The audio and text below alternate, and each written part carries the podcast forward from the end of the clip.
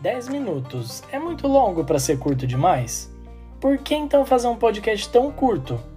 Eu sou o Rafa e eu quero ser a sua companhia para fazer um miojo, para fritar um ovo, tomar um banho de repente. E a gente que é cansado, a gente adora arrumar desculpas para fazer as coisas da forma mais rápida possível. E daí veio a ideia de criar um podcast curto demais.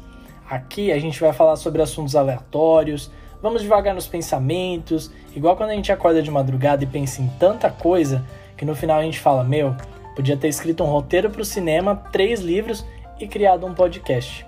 Então, siga um podcast curto demais nas redes sociais para a gente trocar ideias, receitas de miojo e a gente se encontra aqui num podcast curto demais.